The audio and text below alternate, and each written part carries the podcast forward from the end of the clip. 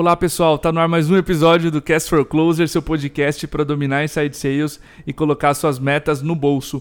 O tema de hoje são otimizações avançadas em processos de venda. E a gente trouxe o Ricardo Aquino, ele é Head of Sales da Vita. O Ricardo, assim como vários outros VPs que a gente está trazendo por aqui, está mandando muito bem. Se você ouviu o episódio passado com o Gilmar, até o final você percebeu que a gente vai trazer uma série de VPs, diretores de vendas aqui brasileiros que estão mandando muito bem. O Ricardo é na sequência um desses nomes. Ricardo, seja muito bem-vindo ao Cast for Closers. Também teu primeiro episódio com a gente. Fica à vontade para se apresentar, para apresentar a Vita, tua empresa atual. Legal, Diego. Obrigado pelo convite. É, fico lisonjeado e parabenizar você também pelo, pelos podcasts, são muito Obrigado. bons. Bom, eu sou o Ricardo Quino, tá? trabalho já há uns 10 anos mais ou menos com vendas. É, minhas últimas três experiências foram startups, é, tanto as empresas que eu passei foram a Chaotic, né, que era uma solução de Big Data para e-commerce, né, uma venda um pouco mais premium e de ticket médio bem alto. Uhum. Uh, depois eu fui para a Conta Azul, né, com uma experiência em estruturação de time, é, estruturar processo de vendas, KPIs, e evoluindo de forma bem acelerada durante dois anos consecutivos dobrando receita. Legal. E agora é, na Vita, né, que é uma startup aqui de São Paulo, que a gente tem um produto que é um software uh, para gestão de clínicas pequenas, médias e grandes. Né? Então a gente trabalha com um range de clientes bem diferentes. É também cooperação de inside sales, operações de venda de campos e vendas diretas e indiretas. Maravilha, pessoal, explicando como vocês perceberam, o Ricardo já trabalhou em N indústrias com N tickets diferentes e a gente trouxe ele aqui justamente para falar sobre essas otimizações em processos de vendas que ele já passou e essas operações que ele já teve oportunidade de conduzir e escalar. Ricardo, para a gente começar, tu imagina que quem está ouvindo a gente agora tem um processo de vendas, tá? Esse processo com certeza tem etapas. O que, que você diria para a gente abrir esse papo sobre as características de um processo de vendas eficiente? E se tu puder citar essas características e exemplos nas empresas que tu trabalhou? Legal, cara. Bom, sobre um processo de vendas eficiente, eu diria que, primeiro de tudo, é, o funil está tem, tem que estar bem claro para o time de vendas. Uhum. É, muitas vezes, do nosso lado, como gestor, a gente enxerga todas as fases de uma forma um pouco mais pragmática, né? Então, tipo, ah, oportunidades, propostas, visitas, né? Uhum. E, e essas etapas, elas têm que estar bem claras para o vendedor. Então, tem, tem, tem também o lado contrário de algumas empresas que pegam um lado muito aspiracional, do tipo, ah, etapas de engajamento, de encantamento do cliente e tal. Na verdade, tem que refletir muito é, a fase e atividade específica que o vendedor está trabalhando. Então, por exemplo, se existe uma etapa de onboarding, eu acho importante colocar um nome claro, tipo, a ah, etapa de onboarding ou onboarding dentro daquela etapa de funil. E é importante também tangibilizar é, as etapas que são um pouco mais avançadas e geralmente são conduzidas por feeling, com triggers muito claras. Então, por exemplo, é muito comum você ver etapas de negociação em funil de venda. Mas, uhum. negociação, né? O que será que o cliente... O que caracteriza uma negociação? Então, é, é importante trazer alguns aspectos racionais para tangibilizar isso.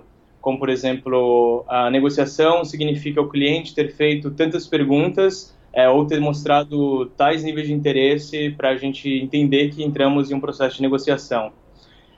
A gente trabalha também, e, e eu aconselho bastante isso, é, já trabalho agora na Vita, fiz isso no passado na conta também, uma etapa que a gente chama de negócio provável no final do funil de vendas, que é quando você já enviou uma proposta ao cliente, você já está conversando sobre o preço, ele já está tirando as dúvidas, e é onde você quer ter uma linha de forecast um pouco melhor. Né? Então, um negócio provável, por exemplo, no nosso processo de vendas, ele inclui quatro perguntinhas chaves, né? É, dentre elas, por exemplo, ah, será que estamos falando, estamos negociando com o decisor? O cliente falou que vai fechar com a gente essa semana e temos a preferência do fechamento.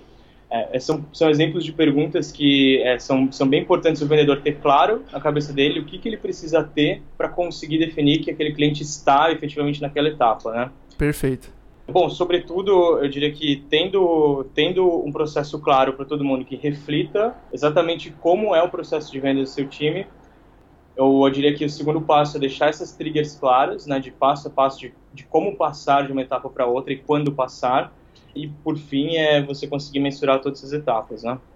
Maravilha. Tu citou um ponto que, que a gente bate muito o martelo aqui de virar o processo de vendas para o cliente. Quando tu falou da negociação, a negociação, se você pensar, é a venda inteira. Então, o que o cliente entende por negociação? Que é que tu comentou, né? Quando ele acha ou quando ele já percebe que está em negociação. A gente defende aqui que o cliente, por exemplo, se você centrar a etapa em demonstração, não necessariamente é demonstração, porque é uma atividade. Normalmente o cliente às vezes vai para demonstração sem entender direito o que vai acontecer ali. Então o vendedor acha que a venda está próxima e o cliente mal conseguiu compreender a necessidade cria tu cria esse gap do cliente nem saber onde a venda tá e é normalmente aí que o bicho pega porque o cliente some ele não entende o valor ele troca por outro compromisso e enfim aí as coisas começam a descolar mas... Cara, perfeito. Eu, eu até faria um complemento, né? Isso você falou de ter o olhar direto para o nosso cliente. É, eu acho que isso é muito importante porque isso muda muito de acordo com cada mercado, né? E cada persona, né? Pra que a gente caramba. tem lado. Então, por, tem, tem produtos que às vezes você, ou serviços, né? Que você trabalha num oceano vermelho muito forte, que certamente dentro de um processo de decisão ou de amadurecimento né, da decisão na cabeça do cliente, ele uhum. vai te comparar com outras soluções. Né? Então, talvez no momento que ele coloque, cara, mas por que, que vocês são diferentes disso, daquilo, daquilo, ou o que, que vocês fazem com relação a essas empresas, isso pode caracterizar um processo de decisão porque ele está avaliando outras soluções, né? É, um processo de negociação, perdão. Então, claro. Isso muda muito de acordo com, com cada indústria, mercado, e é super importante a gente entender né, o, o, o mercado que a gente está, o contexto que a gente está, os concorrentes, e como que o cliente toma o processo de decisão dele, para a gente entender o, a temperatura da negociação, né? Perfeito. Se ele citou um concorrente, é sinal que ele já está em provável avaliação. Perfeito? E aí começa a avaliar um player entre outros. Tu pode chamar, por exemplo, esse uma das condições para o gatilho de negociação que tu estava comentando. Para a audiência ficar mais situada sobre esse podcast, a gente vai levar o processo de venda sobre duas macroetapas. A primeira é a prospecção. Antes do lead dizer alô, normalmente as duas ou três primeiras etapas de um processo de vendas e o relacionamento, onde você já está em conversas com ele, por exemplo, tentando conduzi-lo de uma negociação ou de uma reunião de diagnóstico inicial para uma decisão comercial. Começando com a primeira parte agora, Ricardo, que é a prospecção. Como é que você acha que ela deve estar refletida num processo de vendas? Como é que eram os processos de vendas, o início desses processos de vendas onde você trabalhou e o que tu traz para a audiência nesse aspecto? Legal. Acho que uma das coisas que é bem importante com empresas que trabalham com modelo de prospecção ativa é entender que tem uma é, é muito mais difícil escalar né, uma operação de prospecção ativa uhum. do que uma operação de inbound. Né? Primeiro você entender que você vai falar com, com um possível cliente que ele não tem uma necessidade aparente, você pode até achar, enfim, alguém que já precisa de alguma coisa, mas por via de regras ele não vai ter uma dor, é, ele não está procurando por alguma coisa e você precisa ativar essa necessidade na cabeça do cliente. Uhum. Então, fazer prospecção necessita de um preparo prévio muito importante antes de começar a falar com os clientes. Então, acho que a primeira coisa é entender que não escala tão rápido quanto uma estratégia de inbound, né, em volume de negócios, e por conta disso também é, é, é, super importante adotar um modelo de prospecção ativa se você tem um ticket médio ou alguma estratégia de, de produto, né, que faça sentido você trabalhar com um CAC maior e também é, conseguir um ticket médio maior nessas negociações. Feito isso, entendendo que não vai ter uma escala tão grande, considero que é extremamente importante é que o vendedor ele tem ou o BDR, né, como dependendo do processo de vendas, ele tem uma análise prévia daquela clínica, no, enfim, eu falo da clínica no caso da Vita, tá? Sim. É do cliente que ele está prospectando, é, entender mapear isso no, no LinkedIn ou tentar ter o máximo de informações prévias antes de fazer o primeiro contato. Às vezes é muito importante mandar alguns e-mails, né, tentar descobrir um contato prévio para também não sair fazendo um cold call puro, né, mas ter formas de aquecer aquele contato antes de, de efetivamente fazer o primeiro contato. E uma vez preparado todos esses pontos, aí sim eu acho que faz sentido começar a tentar entender um pouco mais o contexto do cliente. A gente sempre começa abordando muitos clientes contando cases de clínicas que a gente tem bons resultados ou, ou alguns cases de performance que a gente tem melhorado para tentar ativar a necessidade do cliente do outro lado. Maravilha. Nesse processo de prospecção, tu mencionou algumas palavras que podem se parecer com etapas do tipo uma pesquisa por essas primeiras informações, de repente ali uma etapa onde a gente chama de prospecção, de fato, que é essas sequências de contatos que tu faz. É mais ou menos por isso aí? Exatamente. Por exemplo, o que eu quero dizer com relação à pesquisa também acho importante entender é que muito é muito comum, né, você ver muitas empresas fazendo prospecção ativa dando uma lista geral, tipo, ah, essa aqui é uma lista que eu segmentei, uma base, Sim. pega e sai ligando. E justamente para o contato que está do outro lado, ele não tá, ele nunca entrou em contato com a tua empresa, ele nunca fez um, né, nunca demonstrou ter alguma necessidade.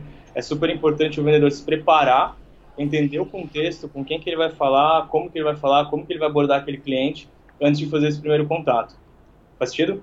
Faz sentido, total sentido. No outbound, tu tem muito mais perfil do que necessidade, porque tu nunca falou com ele. Então tu não sabe a dor, por exemplo, do inbound, que é como vender mais. Se ele chegou por esse post, ele quer como vender mais ou como melhorar a prospecção, né? Então tu tem a dor no inbound, mas não tanto o perfil. No outbound tu tem um perfil, ou no, na prospecção ativa, né? Tu tem um perfil de empresas que normalmente tu ajuda, mas não tem muito a dor, então tu vai tentar despertar isso. Perfeito. Exatamente, cara. E ainda mais quando é um contato frio, é, é dificilmente você tem confiança, né? O cliente tem confiança uhum. no que ele está falando. Então acho que essa é uma grande barreira que é onde a gente deve investir mais energia na etapa de prospecção imagina que às vezes você é uma startup, uma empresa que está começando, ninguém nunca ouviu falar de você no mercado. Então, se você chegar sem um mínimo de preparo ou ter um discurso muito bom que gere confiança naquilo que você está falando né, e, e, o cliente possa identificar naquilo que está falando as dores dele, as necessidades que ele tem, se não tiver esse preparo, eu diria que as chances de sucesso são muito baixas. Com certeza. Ricardo, passando agora para macro etapa assim, de relacionamento, né? depois que você conseguiu esse contato e está lidando com o lead. Normalmente aqui a gente vê muito erro, tá? que é normalmente o processo de vendas mesmo. O lead some, ele não retorna, ele falta a demo, você tem um percentual muito baixo de fechamento lá no final, onde você deveria ter um percentual de, de fechamento maior, como a gente vai falar mais para frente, todo tipo de atrocidade. Como uhum. é que tu gosta de estruturar esse final do processo de vendas quando tu já está se relacionando com os clientes? Legal. Bom, eu vejo sobre duas óticas, tá? Vamos falando assim, na prospecção ativa, é, eu diria que o que vai acontecer abaixo né, das etapas do funil ele é um reflexo muito forte de como foi construído a primeira etapa do funil. Uhum. Então, imagina que se o contato ele não foi bem construído, ele não teve uma boa, uma boa relação, não conseguiu construir uma boa relação de confiança e nem de geração de valor para aquele cliente, é muito possível que ele vá ter muitos problemas depois abaixo é, e vai ficar fazendo follow-up igual um louco, tentando falar, e aí, e aí, você olhou minha proposta, minha proposta, Sim. sendo que ele não, não fez o trabalho de casa de gerar confiança, entender a necessidade do cliente e desenhar uma solução para ele.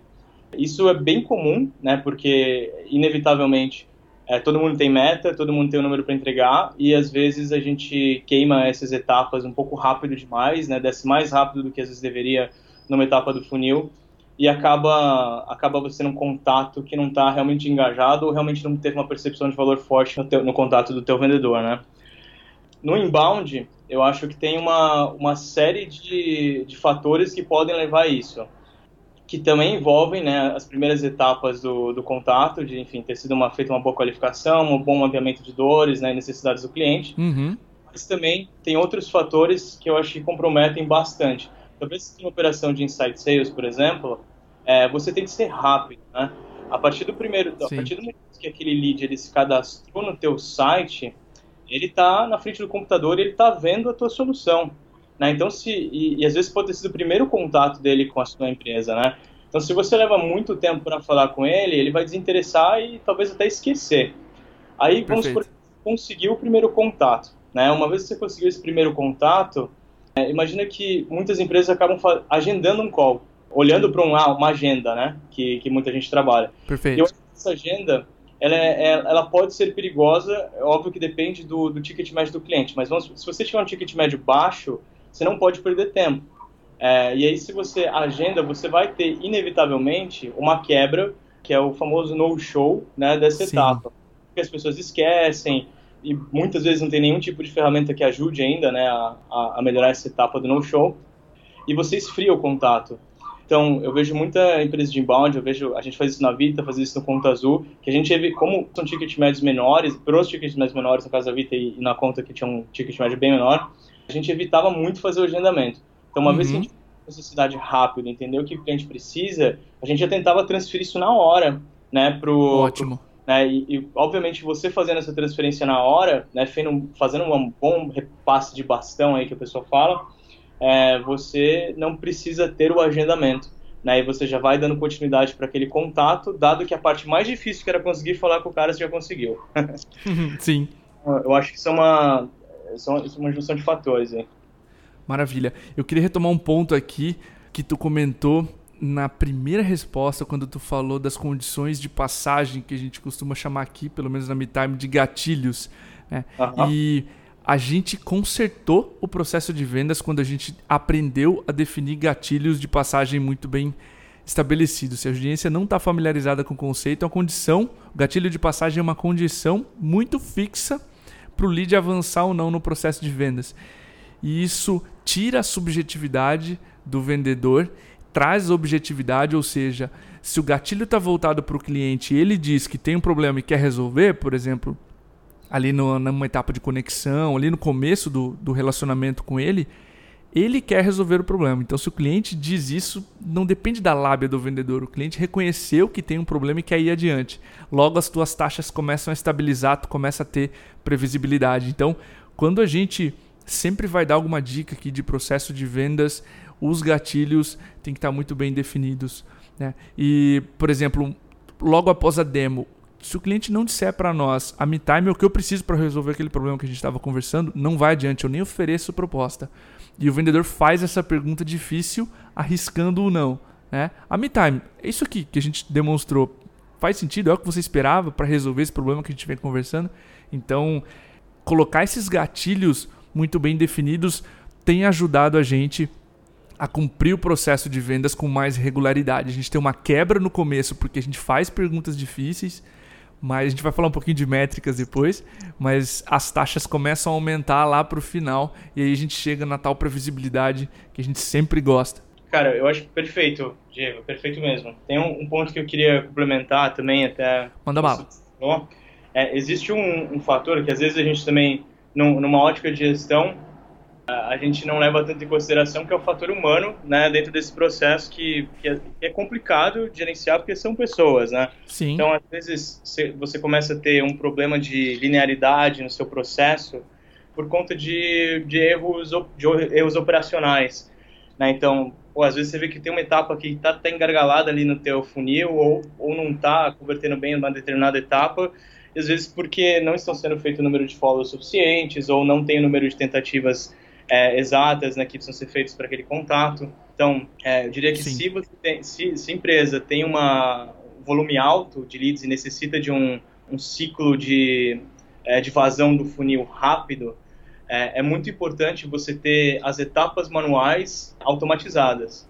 Né? Uhum. Então, por exemplo, a parte, aquilo que a gente estava falando, né, de quando o lead ele chega para o SDR, por exemplo, cara, não, não dá para você depender da boa vontade das pessoas e acreditar que você orientar todos os dias que eles têm que ligar rápido vai ser o suficiente.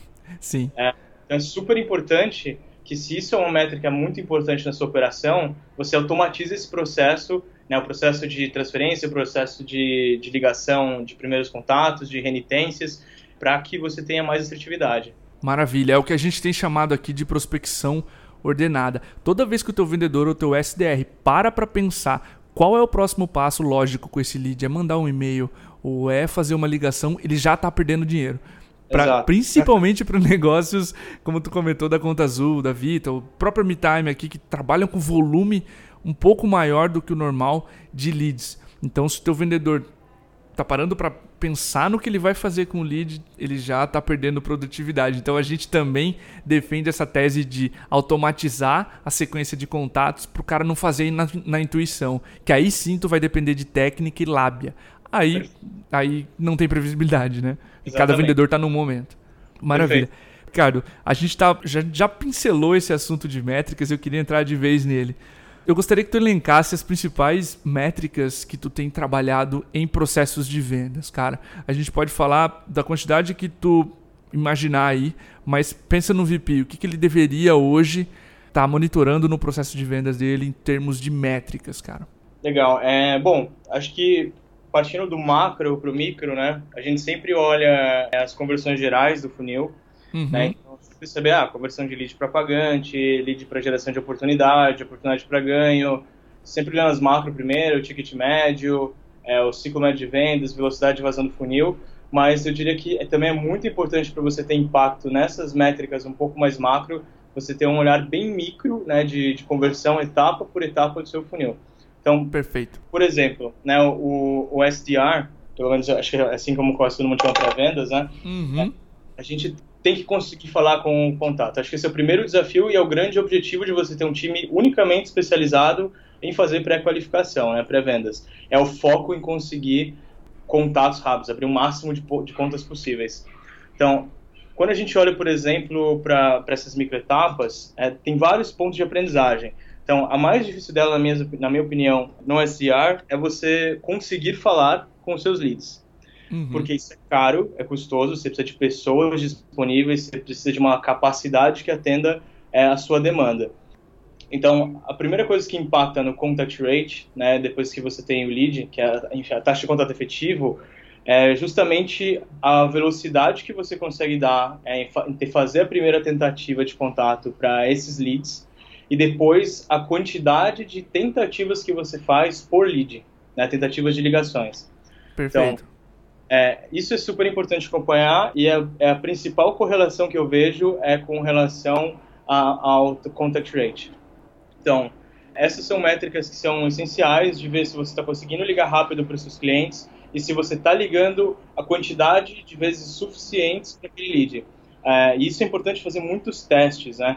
Assim, já, já, realizei algumas vezes teste de, por exemplo, quantas vezes vale a pena continuar tentando falar com um lead, né? E em qual uhum. período e qual latência, né? Que a gente chama. Então, é, às vezes você tem que esticar um pouco isso, né? Essa, é, esticar ao máximo a quantidade de ligações, estressar um pouco da base, mas para entender até efetivamente onde vale a pena. Então, no primeiro contato, quantos contatos tem que fazer? Quais são as melhores horas? Depois, é no primeiro minuto, no segundo, no décimo, no, no trigésimo, e você tem que ir tentando. Isso tudo vai impactar, impactar diretamente na tua, na tua na etapa onde geralmente mais se perde é, o aproveitamento dos leads, que é o contact rate. Maravilha. Tá? É isso na, na etapa de pré-vendas. Depois, obviamente, isso vai impactar na tua conversão de lead para oportunidade. Posterior a isso, é, você entrando no fundo de vendas, é, você tem que analisar todo o teu, teu, teu, teu funil de vendas uma visão de pipeline, né, no meu ponto de vista, onde você consiga ver onde estão os maiores gargalos. É, então, muitas vezes, os maiores gargalos vão estar na vazão dessas novas oportunidades que eles estão recebendo é, ou no fechamento. Né? Uhum. Né? Você tendo uma visão micro dessas etapas, você consegue entender onde estão os maiores gargalos para você atacar. Se você vai um pouco mais a fundo, né, você vai perceber também que existe uma grande relação entre capacidade de atendimento. Né? Então, analisando, por exemplo, conversão de oportunidade para fechar do ganho, você vai ver que tem um limite, um teto que o seu time consegue aguentar, é, que vai ser basicamente é, definido pelo ciclo médio de vendas que você tem. Perfeito. Se você tem um ciclo maior, o teu vendedor não vai conseguir trabalhar, por exemplo, com 120 oportunidades em um mês. é, ele vai ter que trabalhar com 20, 30. É, agora, se seu ciclo é rápido, você talvez consiga trabalhar com 200 oportunidades por mês. Né? Então, é importante avaliar essa relação e começar a analisar quantos contatos né, o seu time de vendas precisa fazer, é, em quais etapas, é, até você conseguir fechar uma venda para isso, para você chegar a essa conclusão, é importante você ver o aging é, de quanto tempo cada oportunidade fica em qual etapa do funil. Né, onde que você está perdendo mais tempo para descer os teus suas oportunidades. Então, acho que isso faz bastante diferença numa visão, é, numa visão gerencial de vendas. Uma vez que você tem isso já bem definido com uma visão de pipeline, é, você consegue entender melhor o que fazer e, e o que você deve focar dentro do seu time. Cara, gostei demais das respostas, principalmente pelo fato que tu estratificou macro e micro ambas as etapas. Primeiro ali na, na prospecção, na atração, no contact rate, quanto tu tá falando com cada lead, qual o espaçamento, né? Se é um lead mais enterprise, para não assustar, eu espaço um pouco mais a cadência. Depois, se é um lead mais inside sales, mais quase self-service, eu tenho que fazer uma cadência rápida e descartar as oportunidades. E principalmente uhum. depois do relacionamento, né? Tu comentou ali das outras métricas. É, uma das dores, é, Ricardo, para a gente finalizar o episódio, é previsibilidade. várias empresas que a gente conversa, e isso é uma dor até de operações maduras, tá? Que otimizações ou melhorias tu já fez nos teus processos de vendas para tornar as operações que tu conduziu mais previsíveis ou tu ter melhores forecasting, conseguir reportar melhor as vendas que tu vai fazer no mês, sendo que ainda é dia 15, por exemplo? Legal, cara. É, essa é uma boa pergunta, assim, é, é, acho que hoje todo mundo tem uma preocupação muito forte em conseguir deixar o processo previsível. Sim. Mas é, a primeira coisa, eu acho que tem que, tem que entender que a previsibilidade é uma construção de vários processos, né? Não é uma coisa que vai acontecer da noite para o dia. E esses processos refletem desde o aspecto humano, né, que vai de contratação, de perfil de vendedores, é de estrutura de cargos e carreira que a tua empresa define como estratégia de ramp-up, uhum. né, dos, como também na forma que a gente treina as pessoas, que a gente define os processos de vendas e todo mundo tem clareza sobre isso.